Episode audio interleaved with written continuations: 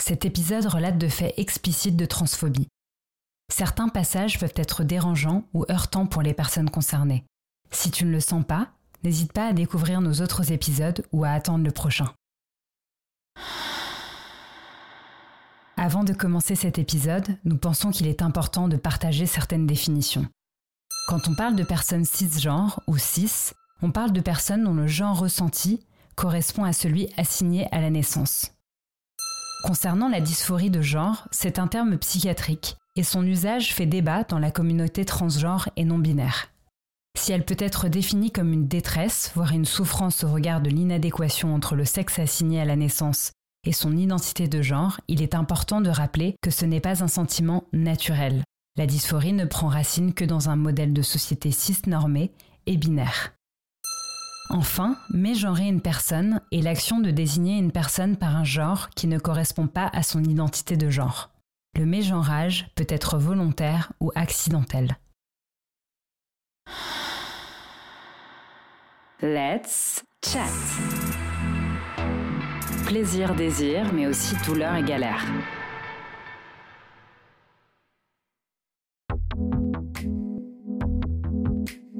Dans cet épisode, Alexandre, Naël, Milan et Agathe nous racontent leurs expériences avec le milieu médical au sein des cabinets de médecine généraliste et de médecine spécialisée, comme des ORL, gynécologues et psychiatres, ou encore avec les instances paramédicales comme les laboratoires d'analyse, les pompiers ou les infirmières. Cet épisode expose les moments de discrimination, transphobie ou de misogynie auxquels elles ont fait face au cours de leur vie, que ce soit avant, pendant ou après leur transition sociale ou médicale. En effet, le fait même d'être une personne transgenre influe sur l'accès aux soins et sur la qualité des soins qui leur sont administrés. Il est frappant de voir qu'il n'y a que très peu, voire aucune étude nationale concernant l'état de santé des personnes transgenres.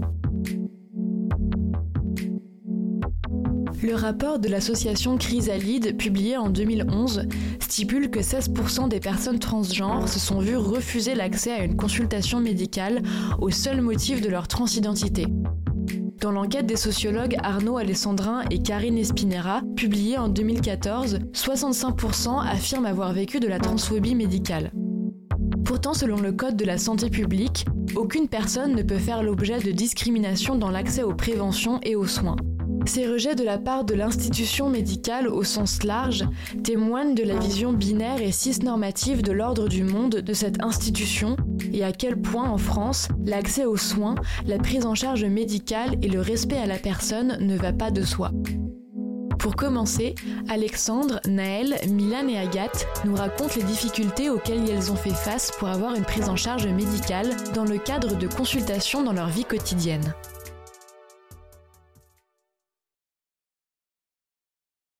Les maladresses, ça, on ne peut pas y échapper. Malheureusement, quand on est trans, euh, tant que les papiers de la Sécu sont pas à jour, on se fait mégenrer systématiquement. Ça arrive aussi que des fois, il y ait le vrai prénom sur l'ordonnance, mais que les personnes du laboratoire rayent le prénom pour ajouter à la place le dead name, donc celui qui est encore sur les papiers de la Sécu, puisqu'ils mettent toujours des années à prendre en compte nos demandes.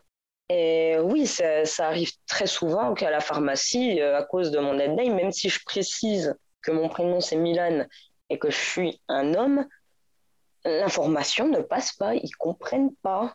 C'est monnaie courante, hein, euh, c'est, c'en est au point où je suis même étonnée quand on me genre correctement avec euh, des, spécialistes quoi, quand j'ai pas j'avais pas encore fait changer mon, mon état civil lorsque j'avais rendez-vous médicaux je me souviens notamment d'une fois où voilà j'avais un, un, rendez-vous euh, un rendez-vous médical chez euh, un ORL. J'avais 20 ans, j'avais pas encore fait mon changement d'état civil, j'avais un passing euh, c'était bon. Enfin voilà, on, m'appelait constamment mademoiselle et, voilà. Et quand je suis arrivé au, cabinet médical, donc moi j'avais pris rendez-vous sous, sous mon nom féminin, qui n'était pas mon nom officiel, mais voilà. Et lorsque je suis arrivé au rendez-vous, la secrétaire médicale m'a dit bonjour mademoiselle, voilà. Et lorsque je lui ai donné ma carte vitale et, et mon identité officielle, voilà, elle m'a dit merci jeune homme. Et elle insistait bien sur le merci jeune homme. Et lorsque le médecin est arrivé euh, un peu plus tard, il m'a vu et il m'a, il m'a accueilli, il m'a regardé, il a bien vu mon aspect physique. Euh, et malgré tout aussi, lui aussi a insisté sur,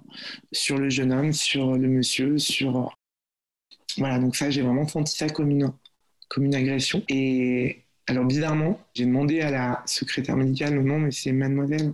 Et j'ai pas osé le faire vis-à-vis du médecin. Je sais pas pourquoi, parce que j'ai pas, je sais pas pourquoi. Et là, clairement, c'était fait sciemment pour me blesser, parce que les personnes voyaient qu'en face d'eux, il n'avait pas une, il avait pas un, un, jeune homme et une jeune fille. Puis même si mon apparence avait pas été forcément féminine, de quel droit qu'ils se permettent, eux, de, de, savoir de quel genre je suis?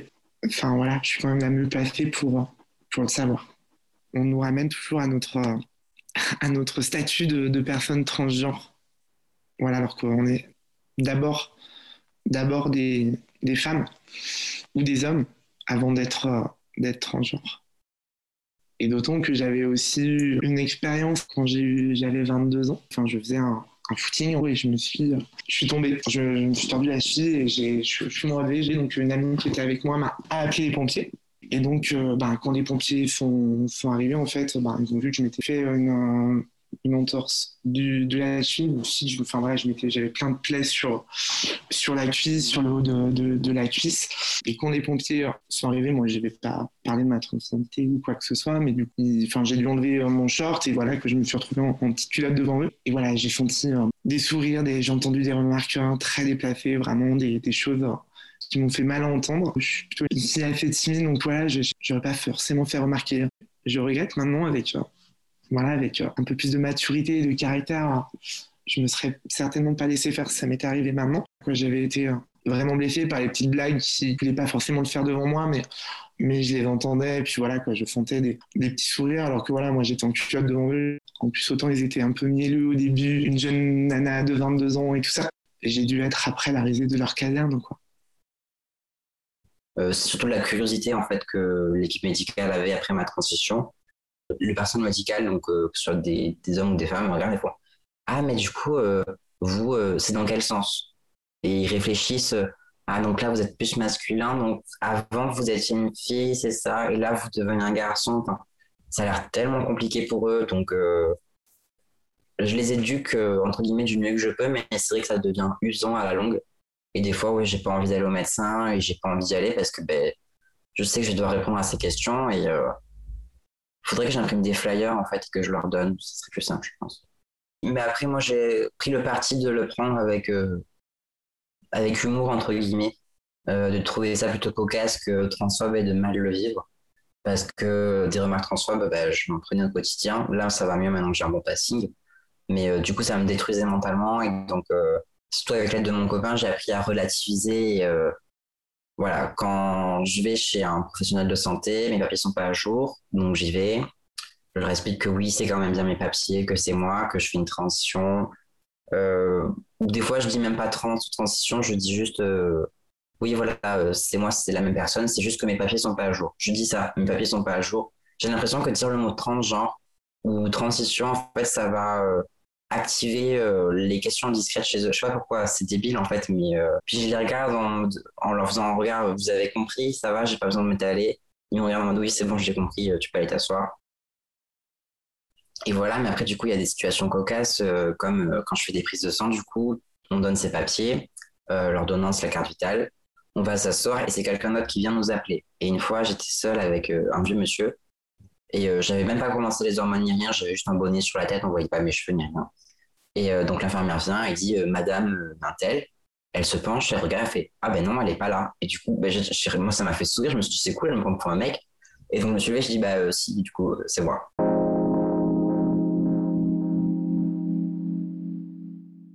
Je préfère le dire avec le sourire et ouais, le prendre de manière rigolote en fait parce que j'ai envie de montrer aussi qu'être trans, c'est pas que la souffrance. Il y a de la souffrance, c'est sûr, c'est difficile, mais euh, aussi ça peut être cool, ça peut vivre de bonnes transitions euh, et ça peut être des moments agréables. Après, oui, euh, il y a le côté de toujours devoir éduquer le personnel médical, leur expliquer ce que c'est qu'être trans, que être trans, ça veut pas forcément dire prendre des hormones ou faire de la chirurgie, que non, ça veut pas forcément dire qu'on va se faire, je mets les guillemets, hein, charcuter. Enfin, c'est les mots qu'on m'a dit.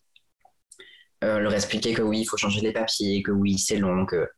En gros, à chaque fois, je leur fais des cours de qu'est-ce que c'est que transitionner en tant que de meuf à mec, du coup, ou de mec à meuf. Donc, il y avait ça. Et euh, c'était pas en laboratoire ou en pharmacie, c'était euh, chez une gynécologue. Donc, c'était par rapport à mon endométriose, justement. Et donc, j'y suis allée. Donc, pareil, j'ai dû expliquer que oui, j'étais transgenre, que non, j'avais pas encore commencé les hormones, et patati, et patata, voilà. Et du coup, euh, elle me regarde, elle me dit, euh, mais c'est bizarre, bah, t'as pas de sein, t'es tout plein. Et tu t'es fait opérer Et du coup, je lui dis, bah non, j'ai un binder, c'est un truc compressif qui fait que ça, j'ai un rendu plat, quoi. Et elle me dit Ah ouais, euh, je peux voir. Et euh, ben, sur le coup, j'ai paniqué en fait parce que je, je m'attendais vraiment pas à ce qu'elle me dise ça. Elle, elle était là avec une, euh, une espèce de stagiaire, enfin, un stagiaire, donc elles étaient deux. Et en fait, je me suis senti complètement intimidé et j'ai pas osé dire non. Et du coup, j'ai dit oui, mais euh, j'avais pas vraiment envie non plus. Et donc, j'ai un peu soulevé mon t-shirt, mais vite fait en mode bon, voilà, là, c'est le gilet compressif. J'étais ultra mal à l'aise. Enfin, c'était vraiment un enfer cet examen. Et euh, après, je suis parti, je me suis senti euh, mise à nu, en fait. Enfin, j'étais pas tout nu, mais euh, c'était vraiment très, très intrusif comme demande venant d'un médecin en plus. Puis ça avait rien à voir avec l'examen en question. Donc, ça, j'ai trouvé ça ouais, très, très déplacé. Je crois c'est le, truc le plus intrusif physiquement, en tout cas, qu'on m'ait dit et fait. quand je suis allée voir un gynéco sur Besançon parce que j'ai de l'endométriose et je voulais un médicament pour arrêter ça, je lui ai dit que j'étais trans et il m'a pas ausculté du tout.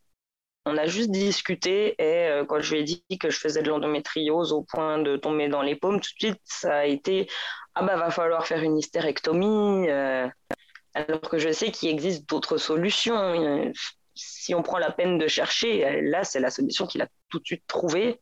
Donc, ça m'a renvoyé encore euh, à ce que j'avais pu entendre au Japon, comme quoi je ne suis pas un être humain qui a le droit d'avoir des organes reproducteurs.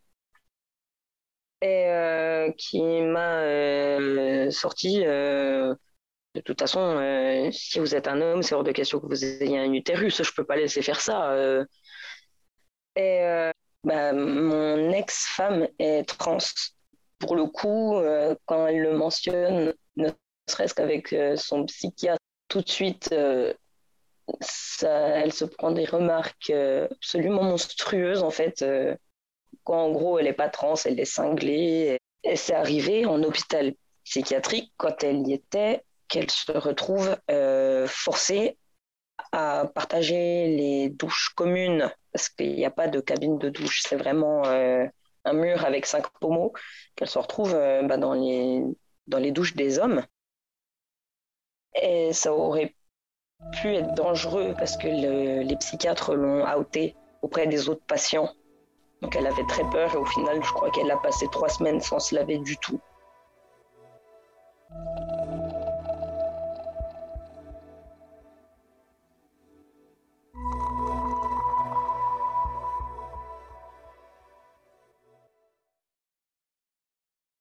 Les maladresses, la curiosité malsaine et la transphobie de la part des médecins, mais aussi les complications administratives du changement d'état civil liées à l'inadaptation du système national français envers les personnes trans, provoquent des comportements d'évitement à l'égard des institutions médicales. Pour les personnes qui n'ont pas changé leur papier, par choix ou par contrainte, les démarches d'accès aux soins sont encore plus complexes. Parmi les personnes interrogées dans l'étude Chrysalide sur l'accueil médical des personnes trans, 35% déclarent avoir renoncé aux soins à cause de la transphobie du personnel soignant. Ce taux s'élève à 63% chez les personnes ayant déjà fait face à un refus de soins. Le fait d'avoir vécu euh, ces choses-là, euh, ça a conduit à un évitement de de tout le personnel de, de santé, qui fait qu'au final, il n'y a pas forcément de suivi. Je sais que, par exemple, si j'ai un problème de santé, j'attendrai vraiment le dernier moment pour aller consulter si je vois que vraiment il n'y a pas le choix, qu'au final, ça peut retarder les, les soins et poser euh, des, des problèmes euh, par la suite. Du coup, j'ai tendance à éviter le plus possible la, consultation euh, avec euh, des, des, médecins ou des personnels de santé. Euh, parce que justement j'ai clairement peur qu'il y ait de nouveau quelqu'un qui soit transphobe. Et du coup j'ai absolument pas de, de suivi. Et vu que actuellement j'habite en, en, campagne c'est un peu plus compliqué aussi. Parce que quand on habite en ville on peut toujours essayer de trouver des, des adresses ou des choses comme ça de médecins qui sont euh, plutôt euh, trans-friendly, mais c'est vrai que quand on est à la campagne, c'est un peu plus compliqué. Quand euh, mes rendez-vous médicaux concernaient ma transidentité, notamment le, traitement hormonal que je prenais, j'étais toujours assidu et parce que c'était vraiment mon objectif à ce moment-là. Mais à partir du moment où j'ai, enfin, si j'avais un, petit souci de santé que j'estimais pas urgent, je ne consultais pas. Ça m'avait trop blessé sur ce moment-là pour pouvoir me reconfronter à ça. Donc, euh, j'ai heureusement jamais eu de, soucis de santé graves. Donc, euh, voilà, mais. Et, et du coup, vu que j'avais pas forcément de, soucis de santé graves, justement, ben, quand, euh, quand j'avais peut-être besoin de voir un médecin, j'y réfléchissais à, plusieurs fois. Donc voilà, par rapport aux marques, par rapport à tout ça. Mais c'est surtout pour la santé mentale. Euh, c'est très difficile de trouver un psychologue euh, qui soit au clair avec euh, la transidentité, enfin, sans, que sans que je sois une bête curieuse. Donc, du coup, là, je suis à Reims et je ne trouve pas de psychologue compétent. Ou alors, c'est beaucoup trop cher et j'ai pas le budget, je suis étudiant encore. Donc, je désespère de ne pas trouver un psychologue comme celui qui m'avait fait l'attestation, qui était vraiment extrêmement compétent et, et c'était une personne humaine absolument fabuleuse. Euh, donc là, je suis un peu, oui, bah, j'en ai pas, tant pis, je fais 100, j'essaye de faire 100. Donc je suis pas en détresse euh, si, donc ça va, mais euh, je sais que en tout cas la ville de Reims, pour avoir parlé avec d'autres personnes trans d'ici, c'est un vrai désert médical. Pourtant, on est juste à côté de Paris, mais il n'y a pas d'endoc, il n'y a rien en fait ici. Il n'y a vraiment rien. Pour les personnes trans, en tout cas, il n'y a rien. Mais je trouve ça aberrant en fait que, en tant que personne trans, on a un site qui référencie les médecins euh, que ce soit euh, les médecins euh, classiques, les médecins généralistes, dermato-dentistes, pour trouver des médecins justement non transphobes qui soient à l'écoute et qui ne sont pas d'une curiosité absolument déplacée. Enfin, c'est fou qu'on doive chercher nos médecins autant.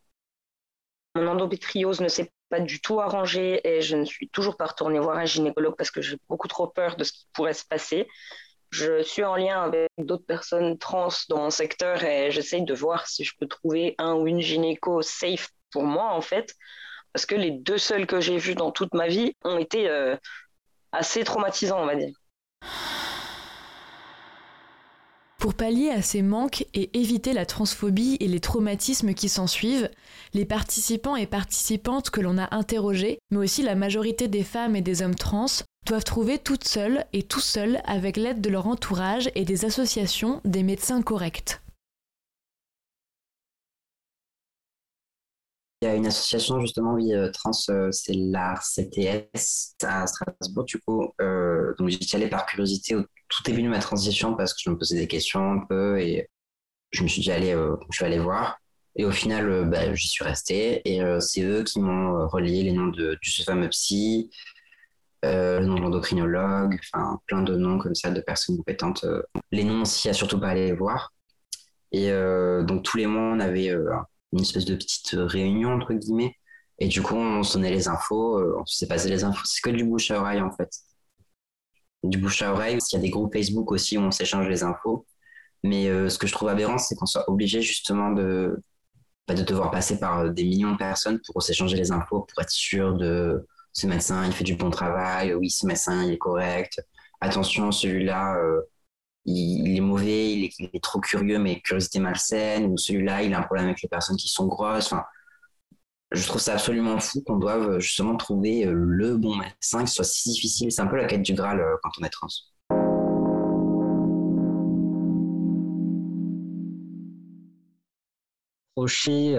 De de personnes du coup qui, qui étaient trans et, euh, et aussi d'associations et euh, des annuaires euh, de, de santé communautaire pour trouver du coup des médecins plus trans-friendly.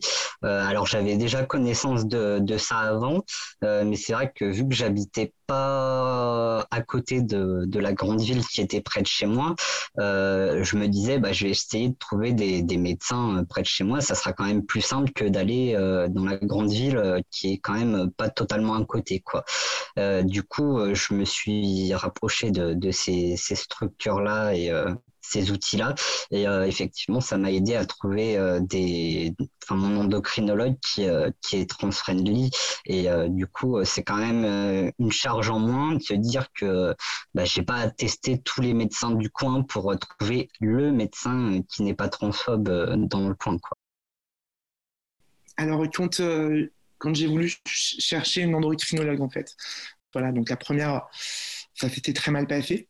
Donc, euh, la, la, deuxième, euh, j'avais consulté sur un forum, en fait. je suis inscrite sur un forum hein, pour, les, pour les femmes transgenres.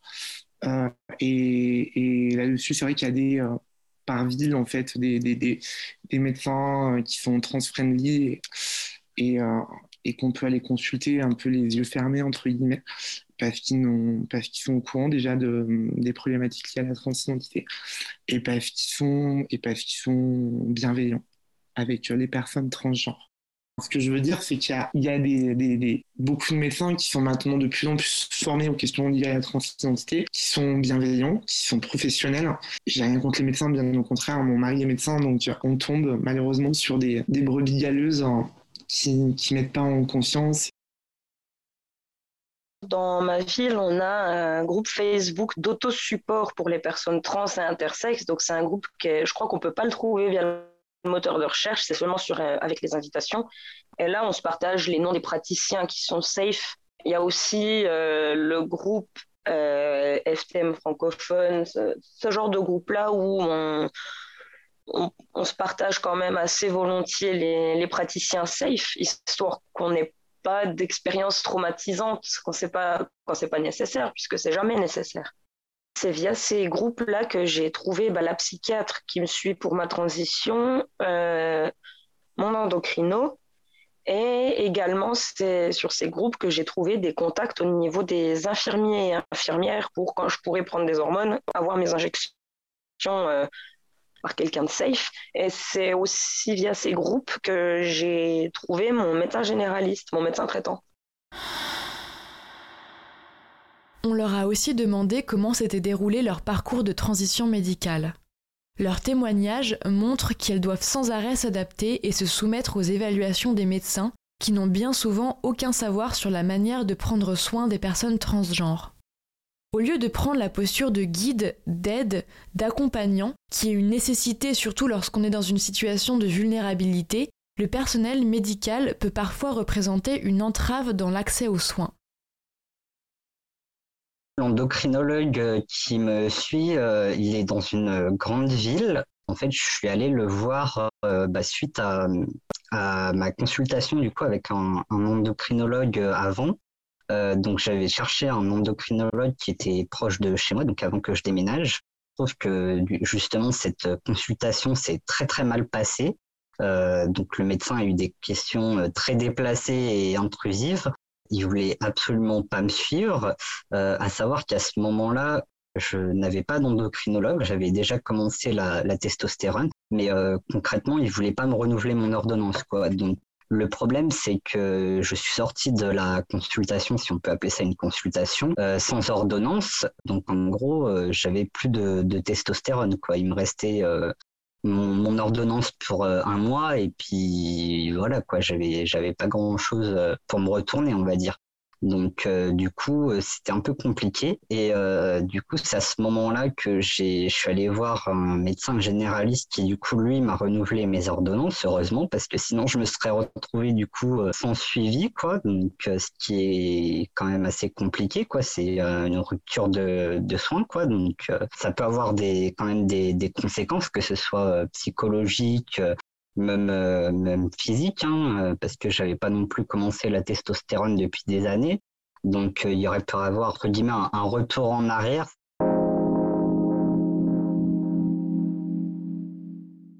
Pour mon parcours de transition, euh, pour prendre des hormones, du coup, il me fallait une attestation psy.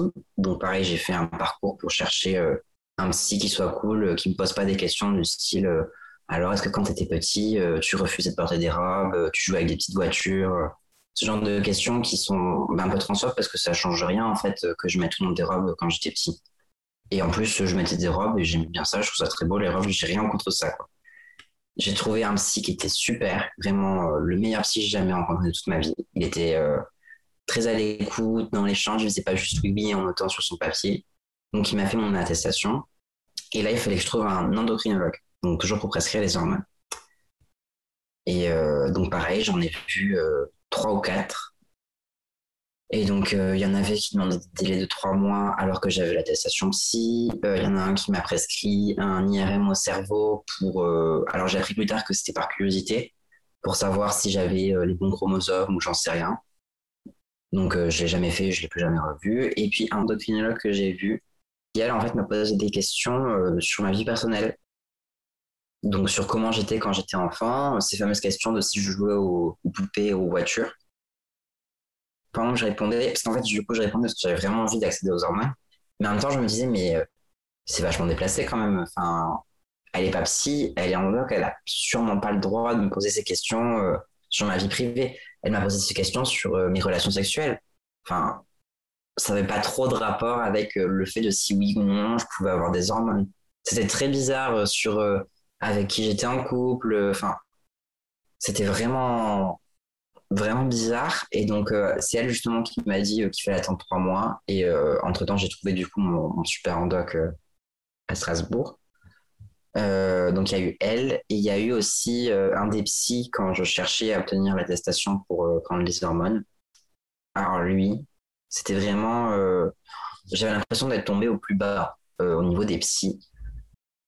Il m'écoutait pas quand je parlais. Euh, ou alors il me regardait avec un regard euh, qui me jugeait vraiment comme si j'étais une bête de foire, un ours exhibé euh, au milieu d'un cirque, posait des questions très très dérangeantes sur ma sexualité, comme si j'avais vécu des troubles et que ces troubles du coup seraient la cause de ma sexualité. Enfin, c'était vraiment trop sombre et, trop gênant et beaucoup trop intrusif en fait.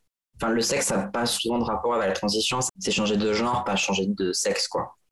Euh, du coup, j'ai arrêté d'aller le voir tant pis pour l'attestation. Je me suis dit, euh, je préfère préserver ma santé mentale plutôt que d'avoir un papier, mais au final d'être rendu dépressif par euh, lui.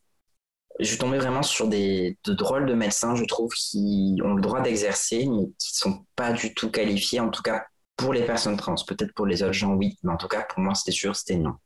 Une fois que j'ai eu mes hormones, j'ai vraiment senti une délivrance. Je me suis dit, ça y est, maintenant, ça c'est fait je peux me reposer entre guillemets mentalement. J'ai fini de courir à droite à gauche pour euh, avoir ce foutu papier et avoir cette ordonnance. Maintenant, je suis tranquille. Et vraiment, euh, j'ai pleuré de joie à la sortie de l'endocrinologue. Quand j'avais mon ordonnance dans les mains, j'ai pleuré de joie. Euh, j'ai appelé mon copain et je lui ai dit, bah, ça y est. Il me dit, mais ça y est, ça fait 10 minutes que tu es rentré. Et je dis, bah oui, ça y est, j'ai mon papier. il est génial, c'est trop bien, c'est parti. Enfin, c'est vraiment ouais, un énorme soulagement.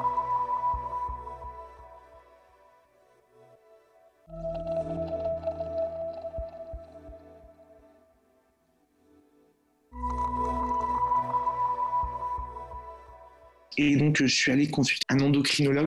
Et là, par contre, c'était une personne, elle avait déjà accueilli des personnes transgenres, mais je la sentais pas forcément bienveillante, presque réticente à, me, prescrire un traitement hormonal, sachant qu'avant ça, j'avais déjà, rencontré une psy qui avait donné son accord pour que je, je commence un traitement hormonal. C'est vrai qu'elle a été très, euh, très froide J'allais avoir 18 ans, je n'avais pas forcément confiance en moi, j'étais pleine de questions. J'avais besoin d'être rassurée et ça n'a pas du tout été le cas. Au contraire, presque, voilà, la, personne que j'avais devant moi me faisait part de, sa réticence, ouais, clairement, à me prescrire, à me prescrire un traitement hormonal en me demandant à plusieurs reprises si j'étais sûre de moi, si voilà, si j'étais au courant des conséquences que cela pouvait avoir j'ai trouvé ça très infantilisant, même si j'étais encore jeune, mais j'ai trouvé ça très infantilisant dans le sens où euh, je me suis dit, mais elle croit quoi, cette personne? Elle croit que, que, je me suis levé ce matin en me disant, tiens, je veux devenir une fille? Pas du tout. Enfin, c'est évidemment un cheminement très long et où je me suis posé beaucoup de questions et c'est vrai que ça a été euh, très peu rassurant. D'autant qu'ensuite, ben, sur le traitement hormonal qu'elle m'avait prescrit, euh, elle m'avait prescrit l'androcure, qui est un bloqueur de testostérone. Et voilà, il fait un, traitement très controversé parce qu'il peut, il peut, voilà, il y a des, il y a des risques médicaux derrière en, à prendre ce traitement sur le long terme. Je lui ai dit que j'étais pas d'accord pour, euh, pour, euh, pour ce traitement. Et, et, là, ça a été, enfin voilà, quoi, j'avais l'impression de, en gros, elle me disait, mais que c'était à elle, c'était elle la médecin, c'était elle qui, qui savait les choses et que, et que, en gros, voilà, ce qu'elle m'a dit, c'est est-ce que je veux, est-ce que vous voulez vraiment une transition Voilà, c'est le terme qu'elle m'a, qu'elle a dit. Et voilà, moi, je, je m'étais beaucoup renseigné quand même sur Internet, sur, sur les traitements. Et voilà, je lui ai fait part que l'androcure n'était pas forcément une, une étape obligatoire. Évidemment, après ce rendez-vous-là, j'ai, j'ai changé d'endocrinologue pour, pour me suivre et, et je suis tombé sur une personne beaucoup, plus en empathie, beaucoup, plus bienveillante et, qui comprenait que j'avais besoin d'être rassuré. En France, il est possible d'avoir accès à une ALD, affection de longue durée, qui permet de prendre en charge une partie des frais médicaux lors d'une transition. Si ce système est une nécessité, il peut néanmoins être repensé pour à la fois ne plus être pathologisant à l'égard des personnes transgenres et être plus complet dans le remboursement des frais liés aux soins demandés. Or, s'il se passe quoi que ce soit qui fait qu'on n'a plus la LD, pardonne-moi le vocabulaire, mais je pense qu'on va être salement dans la merde en tant que personne trans. Parce qu'entre euh, les séances chez le psychiatre, entre les, rendez-vous avec les endocrinologues qui nous prescrivent donc les hormones et euh, d'autres médicaments, par exemple dans le cas des hommes trans, du, un médicament qui permet de plus avoir ses règles, plus pour celles et ceux qui veulent faire des opérations, c'est quand même très cher. On parle pour euh, une mammectomie, donc euh, la construction d'un torse plus masculin, c'est en moyenne entre 3 000 et 6 000 euros si on n'a plus la LD, ça va être vraiment un gros, gros frein dans la transition d'énormément de personnes. Je pense que, enfin, d'après les retours que j'ai, en tout cas, la, couverture par la LD des dépassements d'honoraires quant aux chirurgiens notamment n'est pas encore totalement au point parce qu'ils ne remboursent pas à 100% les opérations. Et du coup, même sous ALD, ça peut tout de suite coûter 1000, 2000 euros. Et quand on est euh, au SMIC ou quand on est étudiant, c'est pas des sommes qu'on peut sortir. Par ailleurs, ça couvre pas tous les soins post-op. Par exemple, l'endocrinologue que je vois ne veut pas faire prescrire euh, des interventions à domicile pour les infirmières pour les injections. Donc, on est obligé de se déplacer des fois à l'autre bout de la ville pour ne pas avoir euh, à payer de notre poche en fait les soins infirmiers, vu que ça, elle veut pas le passer sur la LD. Euh, en France, euh, c'est vrai que à la base, c'est fait pour euh, des maladies, hein, comme notamment tout ce qui est cancer, etc ce qui est particulier avec la, transidentité, c'est qu'au final, c'est absolument pas une maladie, mais ça entre quand même dans le, cadre de la LD parce que c'est sur une durée longue et il y a des traitements qui sont assez coûteux. C'est vrai que du coup, dans ce cadre-là, on peut demander une LD pour pour une transition médicale, mais c'est pas une maladie. Donc c'est vrai que c'est au niveau de la de la classification, c'est un peu compliqué. À savoir que du coup pour les ALD, il y a des, des pathologies qui sont listées. Euh, donc pour ces ALD là, euh, si on a la pathologie, euh, on aura forcément l'ALD. Hein, c'est enfin c'est pas compliqué. Et quand on sort de cette liste là, en fait, il faut faire une demande justement avec le médecin traitant et à ce moment-là, on a une LD hors liste. Et du coup, ça, c'est un peu au bon vouloir euh, du médecin et de la sécurité euh, sociale. Et euh, du coup, c'est même dans ce cadre-là, Ça arrive que des médecins ou même la sécurité sociale refusent des ALD sans, sans motif. On peut évoquer par, par exemple qu'il n'y ait pas de suivi psy ou des choses comme ça, alors qu'il n'y en a pas besoin pour, pour faire une demande d'ALD. Euh, moi, par exemple, quand j'ai fait ma demande d'ALD, euh, j'avais pas encore vu de psychiatre, j'avais aucun document médical qui prouvait entre guillemets ma transidentité et euh, j'en ai pas eu besoin pour qu'elle soit accordée. Ça, ça dépend des départements et euh, des médecins conseils parce que c'est les médecins conseils de la sécurité sociale qui approuvent ou non les, les demandes d'ALD, quoi. Et euh, il y a aussi un, problème au niveau des demandes d'entente préalable, euh, c'est-à-dire du coup quand on fait euh, des, des, opérations, donc tout ce qui est mammectomie, hystérectomie, etc. il y a parfois des chirurgiens qui demandent des ententes préalables. Et alors il se trouve que la plupart des, des, opérations pour lesquelles les chirurgiens demandent des ententes préalables ne sont pas soumises à entente préalable. Donc déjà c'est déjà un problème. Et euh, la CPRM euh, parfois refuse des demandes d'entente préalable. Donc c'est vrai que c'est un peu compliqué. Donc à savoir que les demandes d'entente préalable, en fait, c'est pour euh, pouvoir être pris en charge par rapport aux soins qui est demandé. J'ai appris bien plus tard, alors que j'avais déjà fait la demande d'ALD, que si on fait une demande d'ALD en tant que personne trans, on peut nous refuser des prêts immobiliers ou pour des voitures, etc. Parce qu'on est considéré comme malade je trouve ça fou quand même, si juste pour. Euh, on n'est pas malade. on a une bonne espérance de vie quand même, ça va. Maintenant, quand je vois des jeunes trans qui disent, mais du coup, la LD, il la faut ou pas ben, Je dis toujours, faites attention, ça peut vous nuire pour avoir un prêt pour plus tard, parce que c'est quand même important. Euh, on se lance comme ça on réfléchit des fois pas trop euh, après. Et moi, je regrette de l'avoir demandé. J'espère que ça me nuira pas, justement, bah, dans mon parcours de vie plus tard. Quoi. Donc, je pense que ça peut aider, ça peut être bien, mais oui, il faudrait peut-être repenser un peu le système. Euh, de toute façon, il faudrait repenser un peu tout le système euh, français, mais euh, oui, pour éviter que ce soit pathologisant en fait. Donc on prend des hormones ou pas, on fait des chirurgies ou pas, on change de prénom ou pas. Enfin voilà, on est des personnes normales en fait.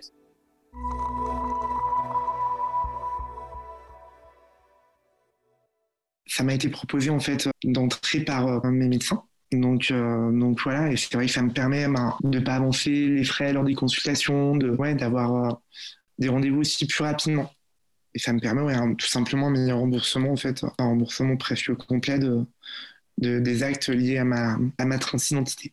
Le fait d'entamer une transition ne doit pas être euh, lié à ses ressources financières. Voilà, ça ne doit pas être parce que parce qu'une personne a les moyens de le faire, elle va le faire selon sa mutuelle, selon. J'estime que si la, LD est supprimée, il va falloir trouver une autre alternative pour permettre aux personnes qui veulent transitionner de commencer une transition sans avoir en plus en tête les, soucis de comment financer cette transition-là. Ce serait un, souci euh, supplémentaire en tête. Dans nos discussions, il a été aussi question de la SOFECT, la SOFECT a été renommée en 2019 en la French Association for Transgender Health pour laisser croire qu'elle s'inscrit dans des recommandations internationales. En effet, cet organisme critiqué depuis des années par les associations transmilitantes a une approche psychiatrisante du parcours de soins. Elle impose notamment deux ans de suivi psychiatrique et des bilans d'échelle qui permettent de savoir à quel niveau de féminité et de masculinité les patients et patientes se situent. Cette association transphobe n'accorde des soins qu'aux personnes qui correspondent à des critères binaires de genre.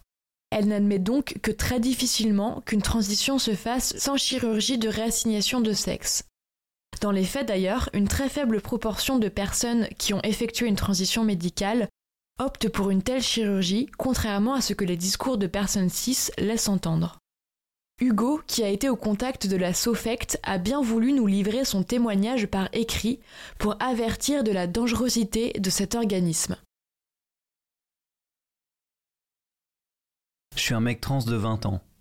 J'ai commencé la testo avec un médecin généraliste il y a deux ans et demi. Quand mes parents l'ont su, ils ont voulu que j'aille à la SOFECT. J'y suis donc allé vers mes six mois sous testo. J'ai dû voir leur psychiatre pendant huit mois avant d'avoir l'accord de la réunion pluridisciplinaire pour que je puisse voir l'endoc afin de renouveler mes ordonnances. Ça se passait pas très bien avec la psy, mais je prenais sur moi et je lui répondais toujours très vaguement pour éviter des remarques. Elle avait beaucoup de questions inappropriées, notamment sur ma sexualité, et un très gros forcing sur les opérations. Donc après ça, j'ai enfin pu voir Laurent qui m'a renouvelé mes ordonnances, mais qui a tenté de me mettre en sous-dosage. En forçant un peu et en montrant que je m'y connaissais, elle s'est résignée à me mettre à un dosage où mon taux est correct. Puis j'ai revu la psy qui a encore forcé pour que je fasse la mammectomie et le changement d'état civil. Je lui explique que je suis très bien dans mon corps actuellement grâce à la testo et que je n'envisageais donc pas cette opération ni le changement d'état civil puisque mon changement de prénom était déjà fait et que ça me suffisait. Avant, j'évitais toujours le sujet avec elle. Suite à ça, elle a commencé à vraiment s'énerver, à me faire une leçon de morale, comme quoi je suis donc pas trans, que je suis une fille, et que personne ne me verrait jamais comme un mec, que je ne pourrais pas trouver d'emploi ni avoir de relations amicales ou amoureuses puisque je serais toujours un entre-deux. Je me suis jamais senti aussi humilié, que quelqu'un qui est censé être renseigné sur la transidentité remette la mienne en question. Bref. Quelques jours après ce rendez-vous catastrophique, je reçois un appel de Landoc qui m'explique que la psy refusait de continuer à me prescrire mon traitement hormonal, puisque d'après elle c'était une grosse connerie tout ça et que j'étais pas trans. Donc juste parce que je rentre pas dans leurs normes vu que j'envisage pas d'opération, ni de changement d'état civil, et que je suis pas hétéro. J'avais commencé les hormones depuis déjà plus d'un an et demi. Ils ont voulu me faire arrêter du jour au lendemain en me disant Peut-être qu'au bout de quelques années de rendez-vous avec la psy, tu pourras recommencer, mais rien de sûr. Je suis donc parti de leur équipe et j'ai dû consulter trois endocs différents après, pour enfin en trouver une qui n'était pas transphobe et qui faisait un suivi un minimum correct.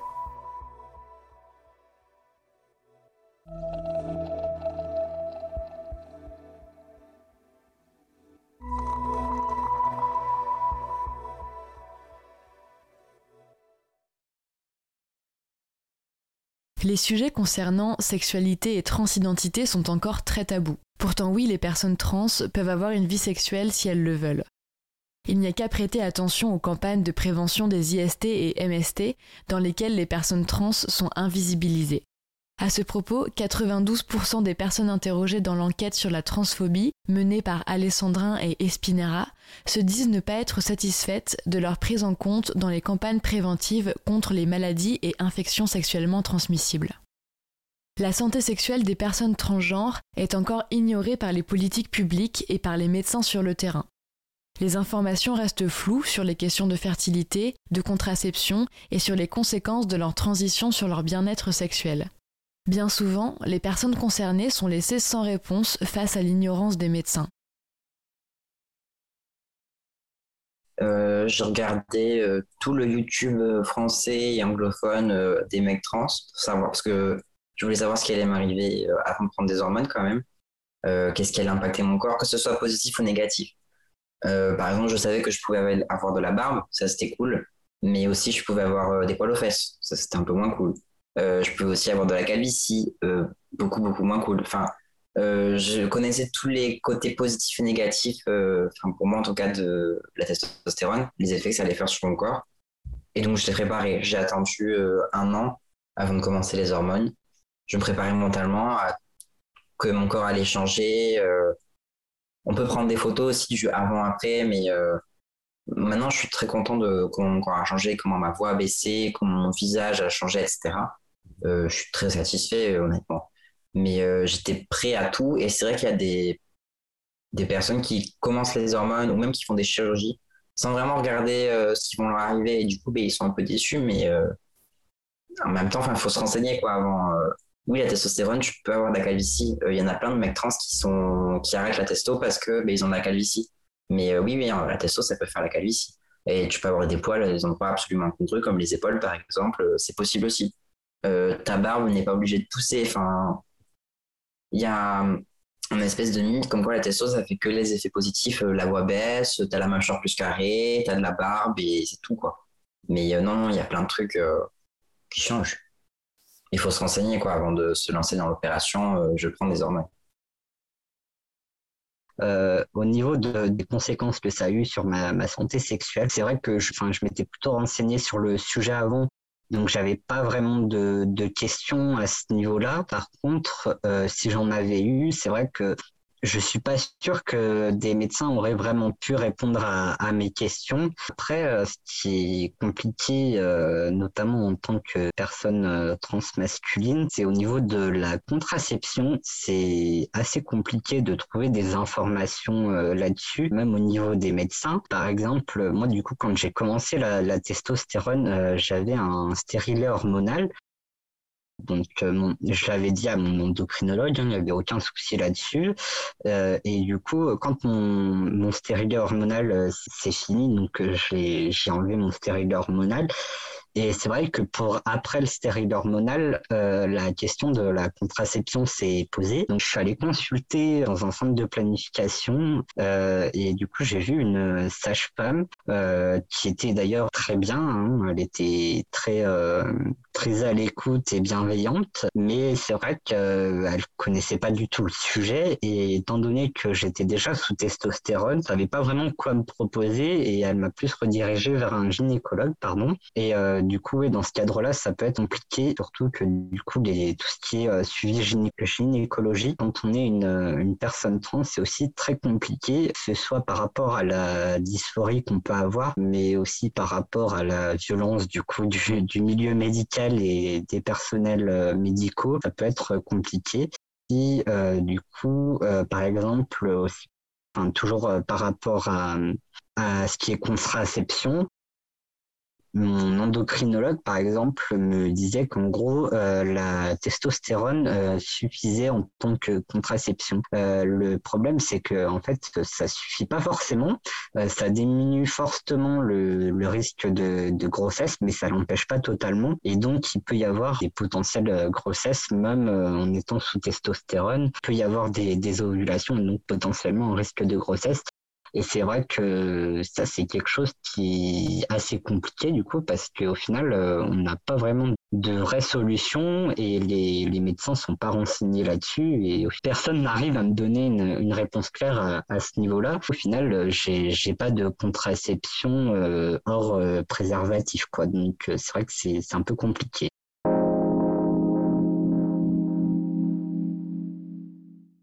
Euh, je vais parler d'une expérience que, que j'ai vécue justement qui me revient en tête euh, un peu par rapport à ça. Euh, j'ai fait un bilan de, de santé donc à, la CPAM et pendant ce, bilan de santé, il se trouve qu'on avait la possibilité de, de voir une infirmière pour parler de tout ce qui est euh, IST, etc. Euh, donc on pouvait soit choisir de l'avoir si on avait potentiellement des, des questions qu'on voulait se faire dépister, et il se trouve que du coup, sur toutes les personnes qui étaient là pour faire ce bilan de santé-là et qui voulaient voir cette infirmière pour tout ce qui était IST, j'ai été la seule personne à être soi-disant oubliée. Il se trouve qu'à ce moment-là, euh, mes papiers n'étaient pas changés. Donc, euh, en fait, j'ai directement été catalogué comme personne trans et on a fait genre que, oh, oh désolé, on vous a oublié. Et euh, en fait, quand on s'est rendu compte, enfin, quand je me suis rendu compte de, de ça, moi, j'attendais qu'on m'appelle. Hein, mais en fait, euh, il se trouve qu'on m'a jamais appelé et que l'infirmière était partie. Donc, euh, en fait, je n'ai jamais pu voir cette infirmière, euh, ce qui ne m'a absolument pas étonné parce que par la suite, j'avais discuté avec des, des personnes qui l'avaient vue et il se trouve que, que cette infirmière était, enfin, jugeait notamment tout ce qui était pratique sexuelle, nombre de partenaires, etc. Donc, au final, ça m'a pas vraiment étonné que été soi-disant oublié, quoi au début de ma transition, mes érections, par exemple, avaient vraiment baissé. Voilà, étaient devenues plus, plus, plus, plus longues à avoir, plus, beaucoup moins dures, et voilà.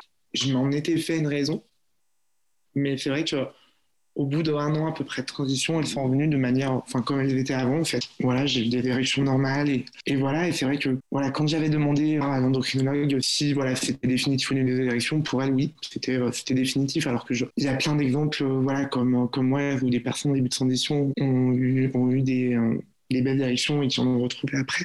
Et je trouvais pas forcément de réponse aux questions que, que je pouvais avoir. Quand voilà, j'avais des questions par rapport à ma sexualité, voilà, par, exemple, celle-ci, j'avais pas forcément de, de réponse à, mes questions, alors que ça avait un impact sur ma sexualité, sur la façon dont, je me considérais. Voilà, j'ai jamais fait une dysphorie au niveau de, mon pénis, donc ça me posait pas forcément de problème, mais voilà. C'est vrai que j'aurais voulu avoir des réponses euh, euh, sur ces questions-là. Comme si le fait de vouloir changer d'identité, c'était déjà bien, mais qu'en plus, avoir une vie sexuelle épanouie, enfin, ça va, quoi. Fallait pas trop que j'en demande. Donc, euh, fallait pas trop que j'en demande si j'avais pas forcément une libido correcte ou une vie sexuelle épanouie. Voilà, alors qu'à 18 ans, on a commencé la vie sexuelle, on a envie de, de découvrir certaines choses. Mais par contre, je suis allé voir une sexologue euh, assez rapidement au début de ma transition parce que j'entamais une relation avec mon, mon compagnon, bah, celui qui est maintenant devenu mon mari. Et c'est vrai que voilà, quoi, lui, hétéro, n'avait jamais eu de relation avec une personne qui a un pénis. Et du coup, voilà, quoi, j'avais peur que, que ça puisse avoir un impact sur notre relation et, sur tout ça. Donc voilà, on a fait le choix d'aller voir une sexologue qui, elle, par contre, a bien pris le temps de nous écouter, d'écouter euh, mes besoins en tant que femme, euh, les besoins aussi de mon, de mon chéri. Mais voilà, pour la première fois, je me suis sentie écoutée de parler, de, parler de, de ma sexualité en tant que femme. Cette rencontre-là, par contre, m'a fait beaucoup de bien. Les personnes trans n'ont pas les mêmes droits que les personnes cis, et c'est aussi le cas en termes de santé reproductive. Récemment, la commission mixte paritaire du projet de loi bioéthique avait rejeté l'ouverture de la PMA aux personnes transgenres. Pourtant, le recours à la fécondation in vitro a été ouvert aux femmes cisgenres, seules ou dans un couple lesbien. Les hommes et les femmes transgenres voulant avoir un enfant sont donc obligés d'entreprendre des démarches dans d'autres pays pour enfin être parents. C'est le cas d'Agathe qui, accompagnée de son mari, a pu avoir recours à la GPA au Canada et elle nous raconte son histoire. Avec mon, mari, on s'est lancé dans une procédure de GPA pour devenir parent au Canada. Alors on ne savait pas qui allait être le donneur de sperme, si ça allait être euh, mon mari ou moi. Et pour se donner pour être sûr de nos chances, on, avait décidé tous les deux de faire un spermogramme. Et donc, euh, quand je me suis rendu dans, dans le laboratoire d'analyse médicale, je, me souviens voilà, avoir donné ma carte vitale à mon nom et mon prénom actuel. La secrétaire euh, dit, euh, dit bah, alors, c'est pourquoi? Donc elle regarde son registre et me dit Ah ben, il doit y avoir une erreur, hein. c'est pour un spermogramme. Et je lui dis non, mais c'est bien ça. Et, tout. et en plus, elle le faisait de manière pas du tout discrète. Avec, enfin, elle était très, euh, comment dire, surprise, mais aussi très, très, très maladroite. Et c'était vraiment pas approprié. Quoi. Elle rigolait voilà, en disant Bah ouais, il y a une femme qui vient faire un spermogramme au bout d'un moment, elle a vu à, mon visage que voilà, qu'il fallait qu'elle arrête, sinon j'allais euh, péter une pile. Quoi. Hormis cet épisode-là au, laboratoire qui m'a qui m'a vraiment blessé, on s'était euh, renseigné auprès euh, d'un médecin en fait d'un hôpital, donc voilà, pour savoir si voilà moi je moi j'aurais pu aussi donner mon sperme. La, la médecin donc qu'on avait rencontré, elle m'a conseillé moi d'arrêter le traitement pendant pendant quelques mois avant et ensuite normalement il ne devrait pas y avoir de problème. Mais j'ai senti quand même quand on parlait de ça, il y avait un certain jugement. Enfin voilà, en gros, j'ai voulu, j'ai voulu être, euh, être une femme, ce que j'ai toujours été d'ailleurs, mais pourquoi vouloir avoir un sperme fertile entre, entre guillemets? J'ai senti vraiment un jugement de sa part. Pas de remarques homophobes, pas de. C'est plus une atmosphère.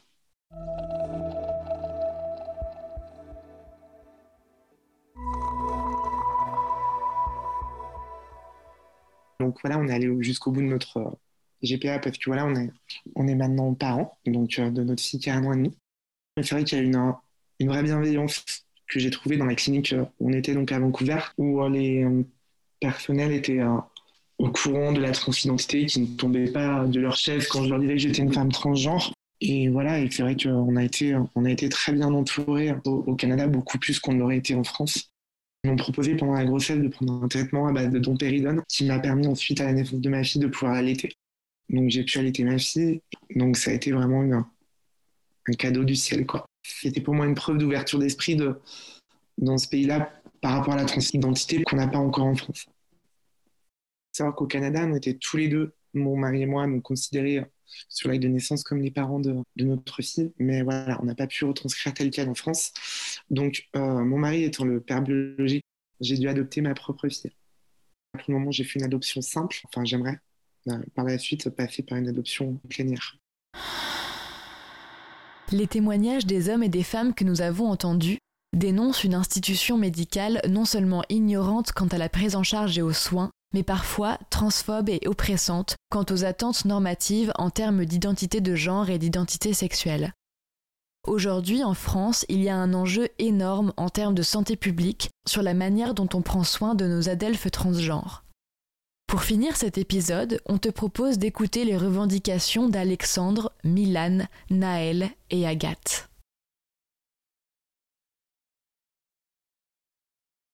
Euh, bah, pour moi, ce qui est important euh, au niveau de la prise en charge des, des personnes trans au niveau médical, euh, c'est de laisser le choix aux personnes trans de faire euh, ce que bon leur semble, parce que c'est vrai qu'au final, actuellement, pas vraiment beaucoup le, le choix. Il y a certaines personnes, notamment des, des médecins, qui sont assez réticentes, par exemple, au fait de ne pas faire d'opération, ou alors au fait de ne pas prendre d'hormones et de faire des opérations. Voilà, donc c'est c'est vrai que c'est un peu compliqué à, ce niveau-là parce que les, personnes trans ne peuvent pas au final vraiment décider de, ce qu'elles veulent et de ce qui est bon pour elles. Alors que c'est quand même les personnes qui sont le plus au courant de ce qui est bon pour elles ou pas. quoi.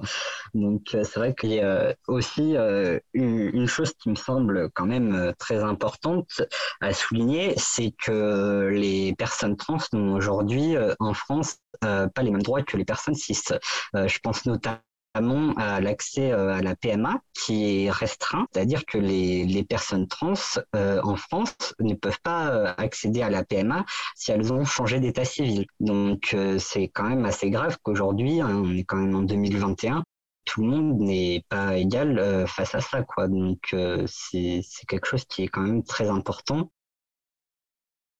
Je pense que c'est vraiment une, indispensable que, que les professionnels de santé soient formés. Et voilà, parce que quand on, quand on commence cette transition, on est plein de questions. Et j'avais pas forcément dans mon entourage à l'époque de, de, personnes susceptibles d'y répondre. Alors, il y, a, y, a, les forums, il y a, Facebook où y a, on peut trouver pas mal de renseignements, mais ensuite, c'est pas forcément lié au monde médical, mais que, on entend parler euh, de plus en plus, euh, c'est médiatisé de, de, de, jeunes enfants qui souhaitent changer euh, de genre on les écoute parce que c'est pas anodin. Si des enfants font cette demande-là, c'est qu'au fond d'eux, ils ont un mal-être et qu'on les écoute, qu'on les prenne en charge, qu'on accepte de, les prendre en charge, que ce soit au niveau médical, soit au niveau psychologique, et qu'on les aide à, commencer une transition, s'ils sont sur deux, s'ils en font la demande, c'est qu'ils sont sur deux.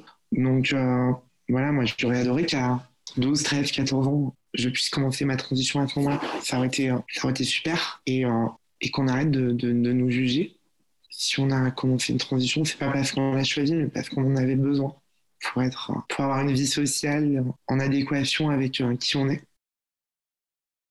Globalement, j'aimerais juste que les professionnels de santé euh, soient formés entre guillemets et euh, ça ne change pas grand chose en fait on reste juste des personnes qui ont besoin de soins et qu'il faut soigner quoi. Ou accompagner dans un parcours de transition. C'est pas on n'est pas des objets de curiosité. Enfin, si, les gens sont curieux, bah, allez sur Internet, euh, regardez, il y a plein de, personnes trans qui parlent de leur transition, qui expliquent qu'est-ce que ça fait, euh, comment ça se passe, etc. Si les gens sont vraiment curieux, bah, allez regarder ces vidéos, elles sont là pour ça en fait. Mais euh, nous laisse tranquille, on vient, on demande juste un soin et puis on fait le soin et on repart. Point. On n'est pas obligé de. Donc ouais, ce serait ça ma revendication. Ce serait que s'ils sont curieux, soit ils ont une formation qui leur explique euh, ce que c'est qu'être euh, intersexe, qu'être euh, trans, qu'être non-binaire, et même être gay, lesbienne, bi ou j'en sais rien. ça existe les gens comme ça, ils sont juste très bien dans leur peau, donc il faut les laisser. Et un accès plus simple aux résultats. Déjà, là, je suis en train de regarder pour faire une mastectomie. Il y a plein de praticiens chirurgiens. On ne voit pas les résultats, on ne sait pas ce qu'ils font. Du coup, on fait quoi? On prend rendez-vous et puis on voit le résultat le lendemain euh, de l'opération. C'est un peu compliqué de trouver un médecin encore. Par rapport au Japon, euh, il y a un truc que j'avais entendu, c'est une, youtubeuse transgenre euh, qui s'appelle Kanon Aoki, qui racontait qu'elle avait dû changer dix fois de clinique pour le suivi de ses soins post-opératoires euh, parce qu'il y a énormément de violences sexuelles faites envers les femmes trans au Japon. C'est un truc qui est super courant, mais c'est de l'ordre de 90% des femmes trans ont subi ce genre de choses. à savoir le, le, médecin qui est censé les recevoir pour les cicatrices de, de l'augmentation mammaire et qui d'un seul coup essaye d'enfoncer quelque chose dans le vagin pour voir la taille que ça fait. C'est des trucs absolument horribles. Et euh, ben je sais que nous, en tant que citoyens et citoyennes français, on ne peut pas faire grand-chose à ce niveau-là. malheureusement, c'est des pratiques qui existent et je pense que ça devrait, ça doit pas être passé sous silence des violences aussi graves.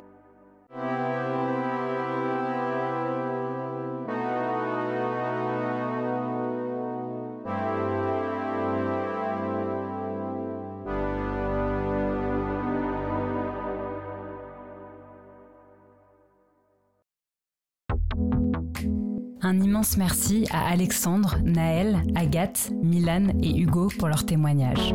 Merci à Arthur Dussault d'avoir prêté sa voix pour le témoignage d'Hugo. Tu trouveras les ressources conseillées dans cet épisode, ainsi que celles qui nous ont permises de le préparer, dans la description. On espère que cet épisode t'a plu. Il a été écrit et monté par Charlotte Clément.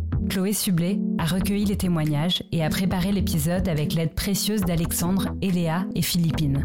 Il a été mixé par Emma Chevalier-Bitson. Ce podcast est 100% indépendant et bénévole. Si tu veux nous aider, n'oublie pas de mettre des étoiles sur ton appli de podcast préféré. Et si tu veux continuer la discussion, rejoins-nous sur notre Insta, Twitter et Facebook. Et rendez-vous au prochain épisode.